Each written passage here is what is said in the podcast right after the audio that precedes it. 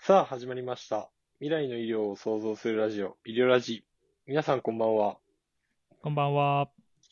今日は第2回目ということで、まあ前回第1回目で、あの、うんコロナワクチン、新型コロナウイルスのワクチンの、まあ、M、mRNA ワクチンについて説明してもらったんですけど、うんもうちょっとその mRNA ワクチンについて深掘りすするのかな、今回は。そうだね。今日はちょっと、もうちょっと深掘りしていきたいなと、科学的に深掘りしていきたいというふうに思ってるんですけど、はいその前にちょっとあのざっくり復習しようかなと思ってて、うんうんの mRNA ワクチンが、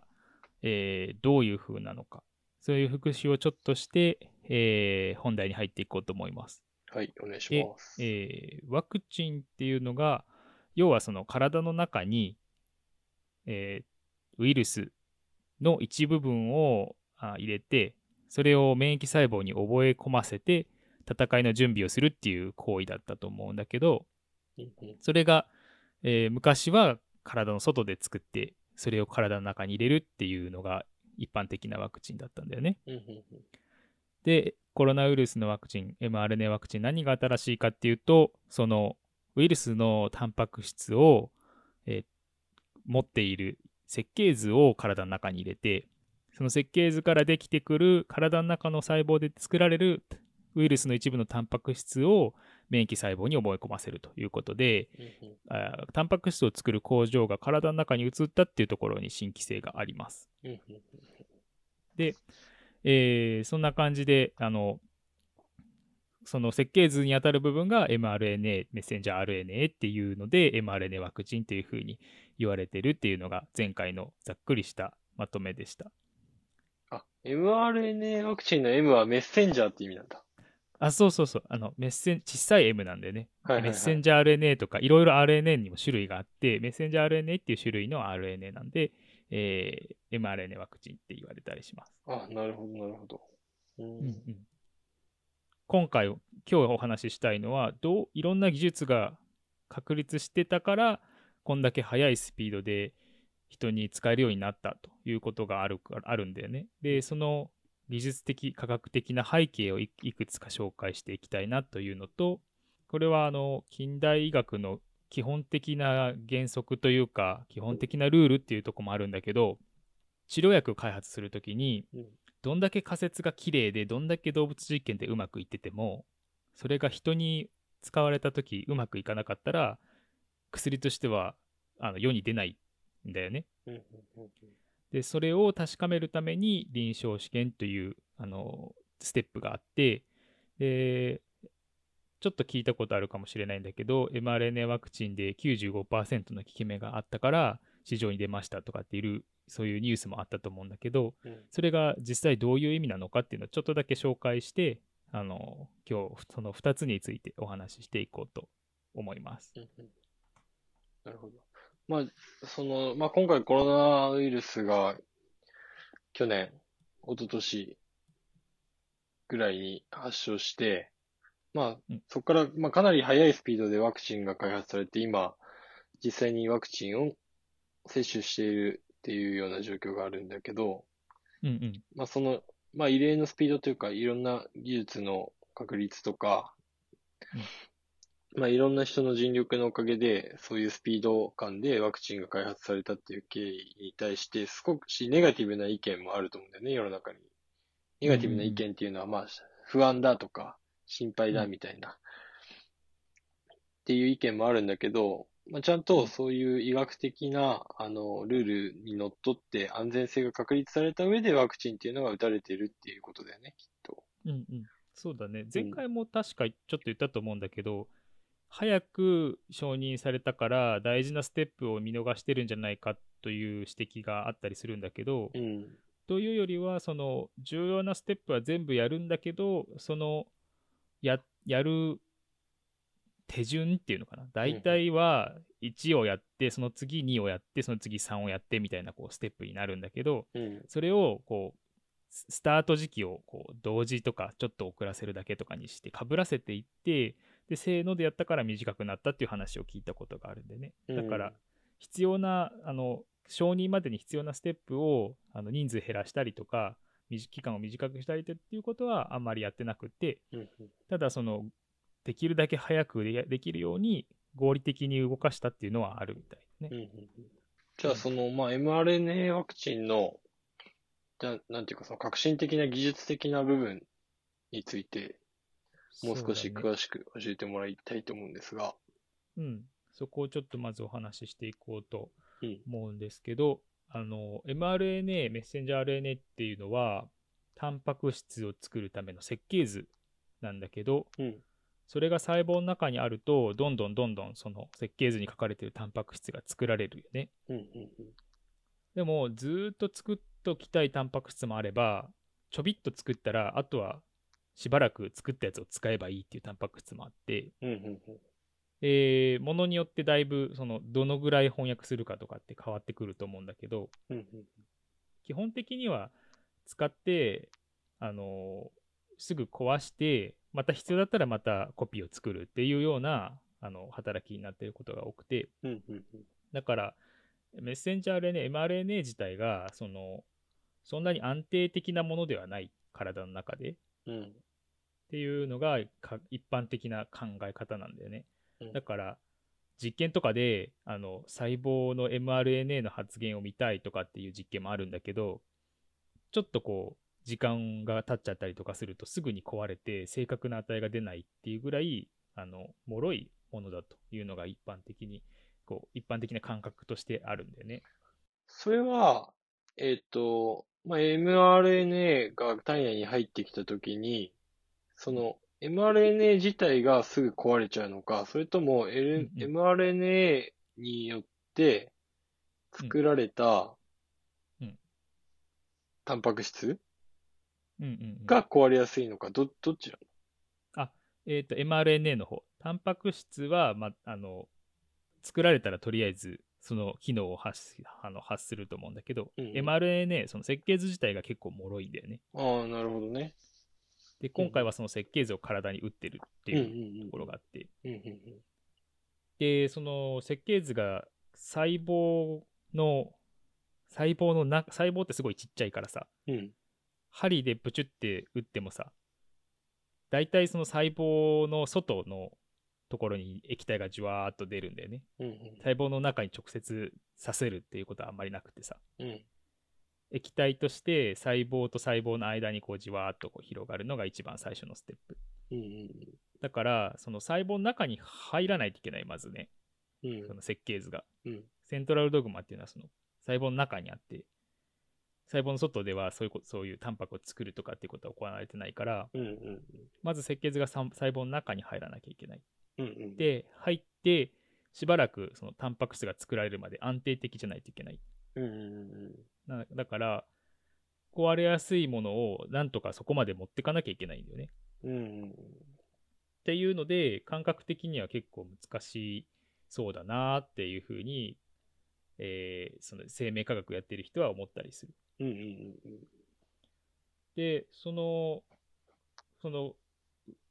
脆い設計図をなんとか安定化させようっていうことでいくつか、えー方法が確立されてて、うん。一つはそのできるだけ早く細胞の中に届けようっていう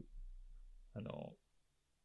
運び屋のシステムをちょっと開発した人たちがいてうんうんうんうんそれはあの mRNA をそのままそれだその形で体の中に打つんじゃなくてあの油の膜でまとったらいいんじゃないかっていうふうに考えた人たちがいて細胞って基本的には油の膜で囲われてるんでねうんうんうん細胞の壁っていうのが油の膜でできてるからうんうんうん油の膜でその mRNA を包んどくとそれが触れ合った時にピュッとこうくっつきやすいっていうかうん弾かれにくいいう風になるんじゃないかなっていうことでそういうあの脂質二重膜っていうんだけど油の膜をちっちゃな油の膜をたくさん作ってその中に mRNA を入れようっていう風に技術を開発してうんうん注射してから細胞の中に届くまでの時間を短くするっていう技術が一つうんうんあって、えーそのし油の膜以外にも、あのー他のウイルスの側だけを使うとかそういうちょっと違ったテクニックもあるんだけど、なるほどね。はいはいはいはい。その細胞になんとか早く届けようっていううんシステムを開発する部分が一つ。うん。うんで、もう一つは、その、これまでの研究で、その設計図の、えー暗号をちょっと変わ、ちょっと変えると、うんその、この設計図なんかすごい大切らしいっていう風に体が認識することが分かってて、うん。うんうんなんかよく分かんないけど大切そうだから壊さないで取っとこうみたいなうん。そうなんで脆いいかっていうと体の中に mRNA を壊す酵素とか機構がたくさんあるからうんうんそこにふよふよ漂ってるとある一定の確率で壊されちゃうんだけどうん。うんうんこの、えー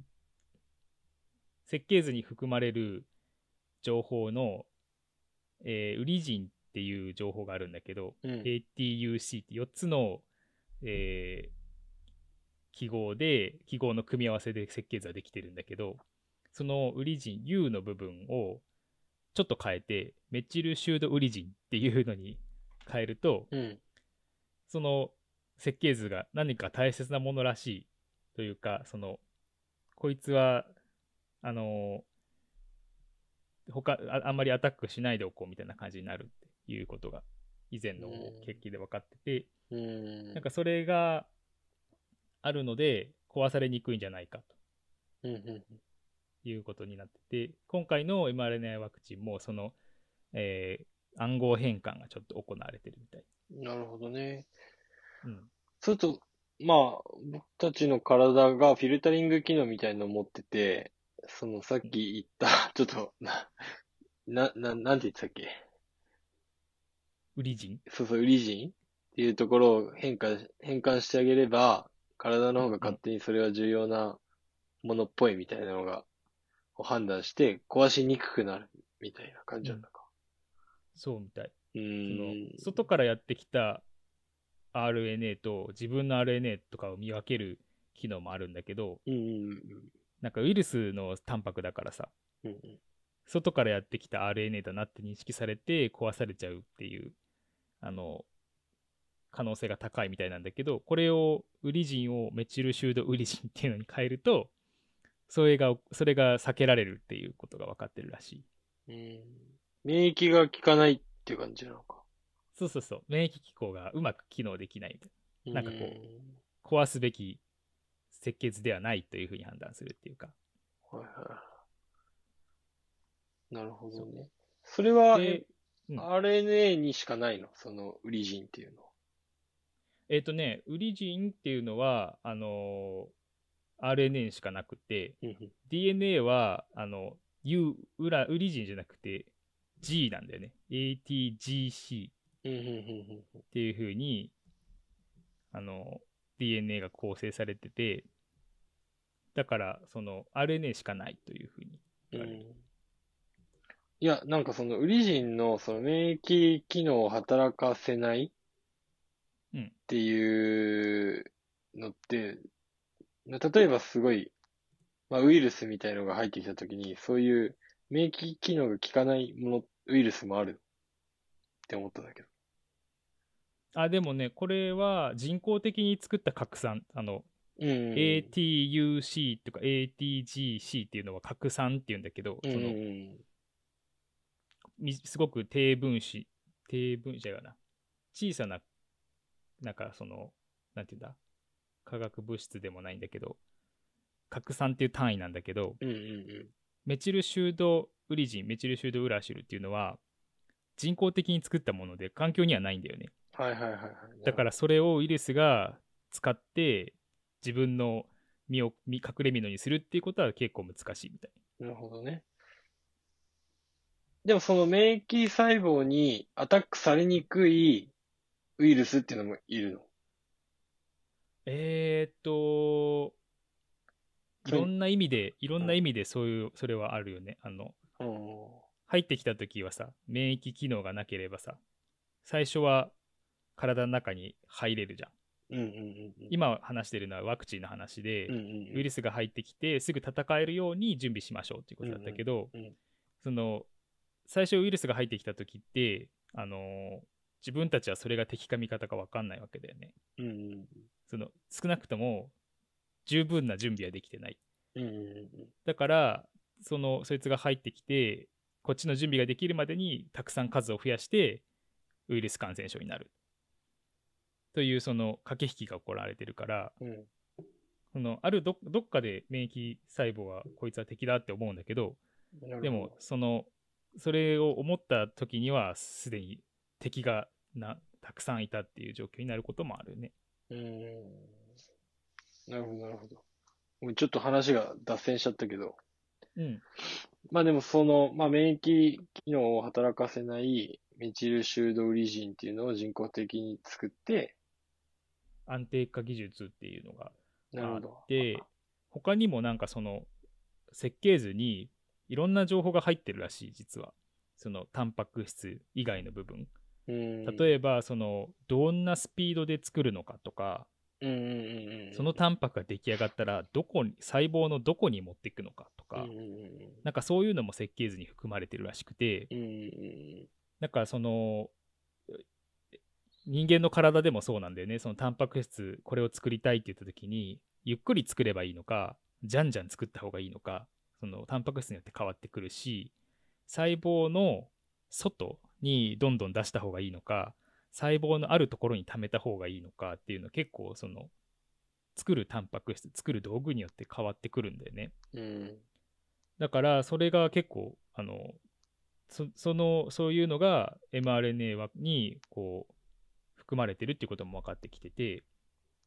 だから、設計書だけじゃなくて使用方法みたいなのもあそうそうそう書いてるようなイメージだよね。使用所見設計図そうだよねね。だから確かに、でも作ってくださいって言っていっぱい作って、じゃあこれどうすんのみたいな話になりがちだから、な りがちっていうか、ね、作ったものをどう、どうやって使うのかみたいなまのまであった方がなんかすごく合理的だよね。うん、でそういうのが入ってるっていうのを知ってあ面白いなと思ったんだけうど、ん。その配列をその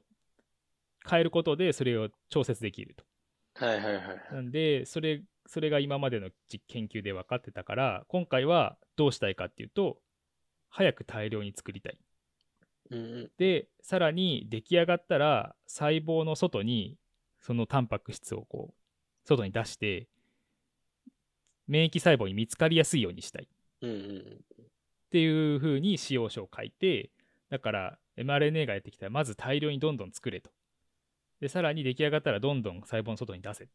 うんっていう風に使用書を書いて、あの設計図をこう作ったうとんいう風に言われていて、だからそういう風にこう今までの遺伝学とかいそのい DNA、RNA の実研究がずーっと行われてきてたからそういうことが細かいところが分かっててうん。だから効率いいワクチンが作れたんじゃない作れたっていうのがあの勝因の一つなんじゃないかなという風に思うんだようね。ん。なるほどね。うんまあ、裏を返せば、これまでうん人類はそういうウイルスに戦ってきたってことだよね、ワクチンを作そうる。そうそうそう。うん。それこそその、あの、SARS とか MERS って聞いたことあるかもしれないんだけど、うんうんうん昔流行った感ウイルス感染症で、実は今もちょこちょこうん局所的には発生してて、で、それコロナウイルスの種類なんだよね。うん。今回は、あの、新型コロナウイルスってちょっと違った型のコロナウイルスだけど、うん。で、も、なんていうか、ファミリーとしては同じっていうか、うん。コロナウイルスファミリーで、で、それが、あの、今回新しい、ちょっと新しい遺伝子型で流行っちゃった。うん。なん、で、SARS とか MERS っていうのが昔流行って結構、あの、悪い症状を引き起こすっていうことが分かってたから、それに対する研究もすでに行われていったというところも重要なんじゃないかなと思うんだよねう。ん、SARS とかって15年ぐらい前かな。一番最初いつだったかね。なんか高校の時にその、中学、中国旅行というか、卒業旅行みたいな中国みたいなのがあっうて、んそれがなんかね、うん行けなくなったイメージがあるから、あうん、10、うん、15年とかそれぐらい前なイメージがあるな。ー、そうだね。 2003年の4月に SARS コロナウイルス特定って書いてあるね。はいはいはいはい。その頃かな。そうだね。そうそう2003年なんだ。そう結構、まあまあ結構前だ。もうにに約20年近く前ってことか。ね。うん。なんかそれで、そのコロナウイルスの、コロナウイルスっていうもの自体にはだいぶこう研究が進んでて、うん。だから、あの、どのウイルスの遺伝子があってさ、どこがそのウイルスのどの部分をコードしているかっていうのが、だいぶもうほとんど分かってたから、うん。じゃあ今回はスパイクタンパクっていうのをターゲットにして作るタンパク質にしましょうってなった時に、うん。どこをどこからどこを持ってくればいいかすぐ分かったうん。なるほど、とね。いうのも大きな勝因の一つだね。うんうんうんまあ、SARS っていうとなんかね、まあ、多少影響はあったにせよ、今回のコロナウイルス並みの影響があったわけではないけども、まあ、その時の経験っていうか、蓄積が、まあ、コロナウイルスワクチンの開発に、迅速な開発に至ったみたいなことがあんだあったんだね。うん。うん、。そうそううそう。うん、なるほど。そうだからそ例えばそのずーっと研究されてた良かったことのもう一つもう一つだけあるのはそのアミスパイクタンパクっていうのがここからここまでって分かってうんうん。でじゃあそれを作ってみようって思って作った時に最初はなんかね思った形にならなかったらしいんだよねうんうんスパイクタンパクってあのよくコロナウイルスの絵で出てくるトゲトゲしてる部分う。なんんだけど、うんうんトゲトゲトゲしてるじゃんうん。うん棒みたいになってるってういんうか、うんでも、普通にそこだけを作ると、そういう形にならないらしくて、うんうんうんちょっとほどけちゃ、ほどけちゃうんだよね。うんほどけちゃうらしいんだよね。うんうんその根元が。うんうんうんだから、棒状にならなくて、ちょっとなんかこう、ほどけたような感じになって、うんで、その形が違うと、免疫細胞も違うものと認識したりとかする。ことがあってうんうんなんで、この、例えば、どなイメージとしてはこう、紐が、一本の紐があって、うんうんこうくるっと U 字型になって根元がこう絞られてるっていうようにようなイメージなんだけど、うんうんうんウイルスの他の側がないとこの絞られてる部分がほどけちゃってちょっと緩い形になることがその昔の研究で分かっててうんうんうんで今回何をしたかっていうとその絞る部分のタンパク質の種類をちょっと変えてうん周りの構造がなくってもこう絞れ自分で勝手に絞れるようなうんうんかあのタンパク質にちょっと置きああけアミノ酸にうんうん置き換えてやそのスパイクタンパクとして作るっていうことも行われてるみたい。なるほど。じゃあ厳密にコロナウイルスと同じじゃなくて、うんちょっと情報を変えて、かなり類似したものを作り出したんだ。そうそう。なんか海苔を海苔を海苔の機能にあるアミノ酸をに変えたみたいな。えー、すごいね。そんなことできるんだね。なんかそういうことできんだなと思ってすごいい。感激したんだけど、うん。そんな風にしてまあざっくりとまとめるとこれまでずっとそういういろんな分野でいろんなことが研究されていて、うん。知識が蓄積してたのを全部集めて作ったらうまくいきましたっていう、うんそういうワクチンなんだよね。なるほどね。だからそのたと一番最初に説明したその脂質二重膜の話とうんうその最後に話したノリの機能になるアミノ酸と置き換えるみたいな話は絶対同じ研究者が研究してもたどり着かないような別々の分野だと思うんだけど、んうん。うん。でもそういうのを全部いろんなとこから集めてきて、この方向が一番いいに違いないって言って決めて、作って成功したのが今回のワクチン。なるほどね。うん。面白いね。うん。なんで、あのーいろんな、なんていうの、可能性を上げるためにいろんなのを、うん。えーどんどん持ってきてやったみたいな、そういうう全部盛り知り、し全全部盛りサービスみたいな、うん感じでうんあの立ち向かったんだよね。うんうんうんうんでも、えーやっぱり強調したいのはどんだけ科学的に正しそうとか科学的にうまくいきそうとかって言ってで動物実験でもうまくいったとかそこまでいってもうんあの人に試してみてうまくいかなかったらそれまでなんだよねどんだけお金をつぎ込んで作っても、うまくいかなかったらまあそれはもう使い物にならないとうんいうことはそのまあちょっと厳しいんだけどそれが近代科学の現実でうんうんそこをごまかしてこう使うわけにはやっぱりいかないとうんうんうんいうので、えーその昔最最近はもうず絶対それを証明してからじゃないと人には使わないでくださいってなっててうんそれが何かというと臨床試験っていうことになるんでねうん臨床試験って聞いたことあるかなそうだね。まあ、聞いたことはなんとなくあるよね。臨床試験。うんうんうんどういうどういう印象臨床試験をやりますって言ったら人体実験みたいな印象うん、うん、そういうイメージもあるかもしれないね。うん、うん印象時。うんうんうん、なんか映画とか、なんかちょっと SF チックな映画とかなんか、うん人体実験とかなんかそういうイメージがあるな。そうだよねうん。まあその安全性試験っていうのは必ずやらなきゃいけなくって、うんうんその人に打っても大丈夫かどうかうん。うんうんでそれをする前に動物実験で絶対に安全でしょうっていうのを確かめてからやるから、うんその映画みたいにそのなんかその倫理観のない人がやるって印象じゃないんだけど、うん。うんでもやっぱりその思わぬ副作用が起きて臨床実験が臨床試験がそこで終わりになりますっていうこともあってうんうん。だからあの安全性を確かめるっていう部分が一つとあとは効果を確かめるっていうステップがあってうんそれがあの2つ分かれてるんだよね。うん。で効果を確かめるときにどうするかと今回どうしたかっていうとうん。えっ、と普通にあの募集を募ってうんのワクチンの臨床試験やりますって参加したい人は来てくださいって言って来てもらってうん。うん。で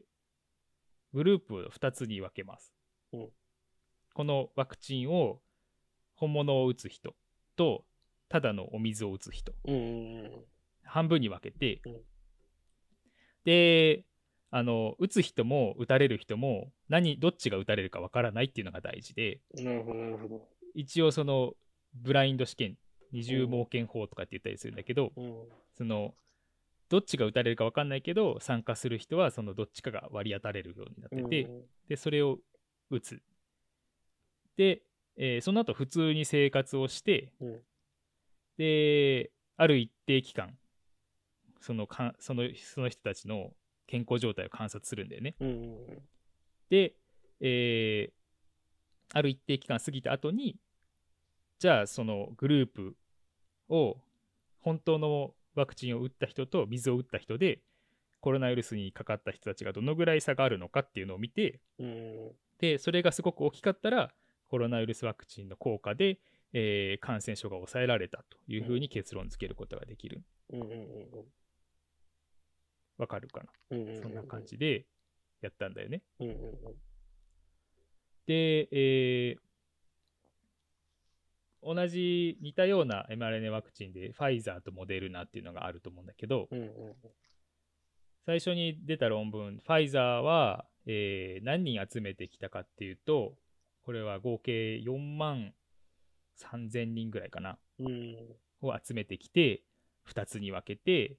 えーワクチンを打つ人と水を打つ人に分けたうんでワクチンを打った人は8人その後コロナウイルスにかかったとうんいうふうに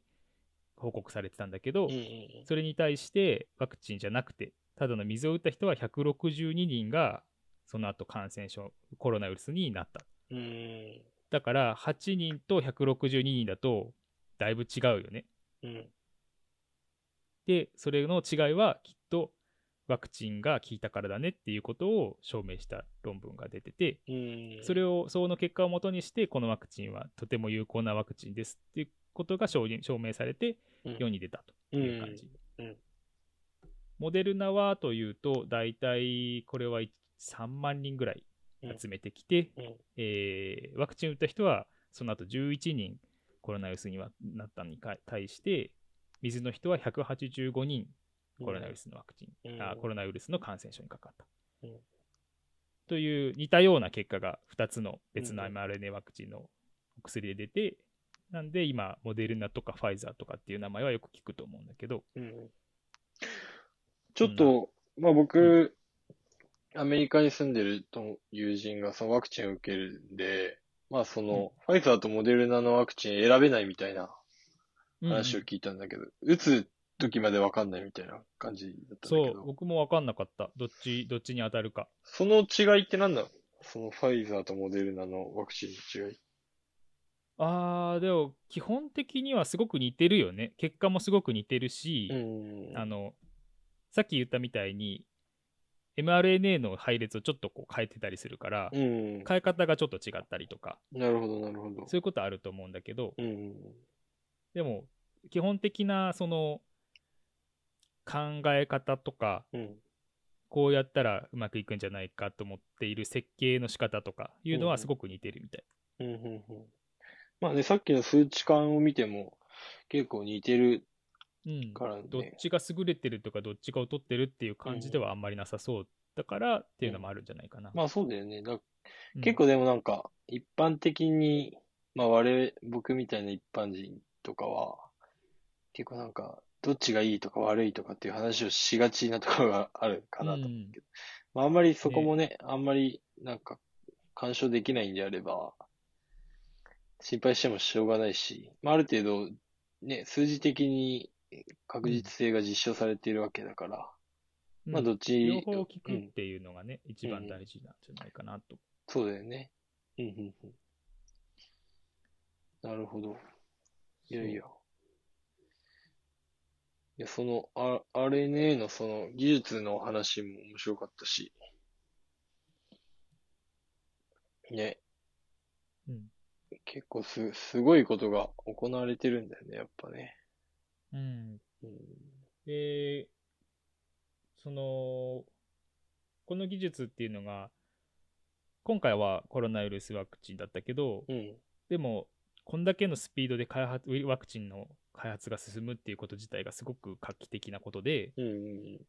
だから、ということは、つまり、他のウイルスに対するワクチンも開発できるんじゃないかって今、その考えられてて、うん。うん。次どうするかだよね。このコロナウイルスのワクチンが成功したっていう大きな、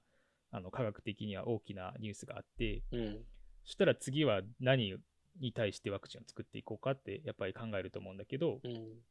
らその今ニュースになってるのは、HIV はあのこういうワクチンで対処できないのかとか、うん。あとインフルエンザワクチンって今打ってもかかるっていう印象があると思うんだけど、うん。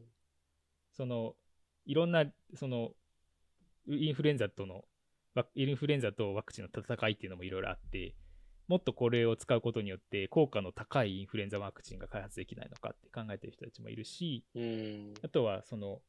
えーっと地域でその気象そんなに全国全世界的にパンデミックみたいにして流行るわけじゃないけど地域ではすごく重篤な感染症を引き起こしているあのウイルスうん。例えば、ジカウイルスって聞いたことあるかな。アメリカ、南米とかでちょっと流行ってるんだけど、自家ってどそういうどういう自家か。ジカ、しあの、カタカナだ、ジカウイルス。あーわかんない C わかんにない点々カウイルスってういうのんがあって、結構ね、あの、赤ちゃんに影響が強かったりとかして、怖いウイルスなんだけど、それに対するワクチンができないかとか、あとはあの、エボラウイルスって聞いたことあるかうん。な。うん。エボラはあるよね。うんなんかそのアメアフリカの方で時々流行る出血し、け出血しちゃううんうん。ウイルスなんだけど、それに対するワクチンが作れるんじゃないかとか、うんうんそういう感じで、その今回の成功を土台にして、他の感染症にもどんどん適用して、試してみようかという動きが出てきてて、なるほど。えーうん、だからその、ちょっとした未来視点に立ったときに、やっぱりその、一つの大きなマイルストーンだったなって僕は思う、うんこの今回の成功が。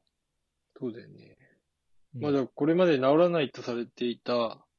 ものに対しても有効なワクチンが開発される可能性もあるし、また未知のウイルスに対しても、まあ今回と同様に、コロナウイルスのワクチンと同様に、また新たに、新たに驚異的なスピードでワクチンが開発されるみたいな可能性もあり得るってことだよね。そうだね。そうんのスピード感を持って、えー戦える武器を一つ人類は手に入れたんじゃないかなって思う。うんうんうんうんなるほど。まあでも結構コロナも長、長引いてというかね、もう結構長い間、社会が大変なことになってるんで、 うん。まあね今日の放送を聞いて、少しでもなんかね、明るい未来が、ね、希望が持てるといいなと思いまいすやけ、本ど。当ね。いや、本当に良かったなと思うのは、成臨床試験でいい結果が出たっていうのは本当に素晴らしいことだなと思ってて、っうん。ていうのも、その、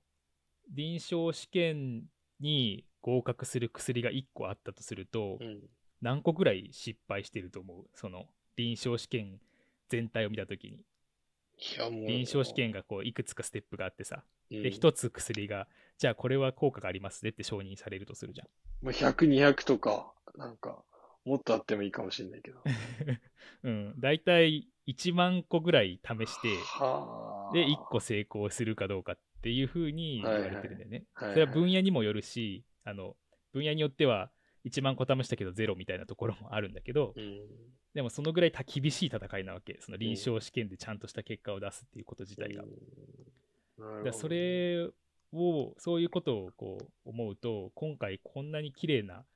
結果が出たっていうのは素晴らしいことだし、うん。で、その科学技術をみんなが寄せ集めて、世界の危機に対して立ち向かったっていうのは本当に素晴らしいことだなって僕はうん思うんだよね。なるほどね。なんかそういう意味では未来に希望が持てるなってすごく強く思った、そういう技術だった。うん。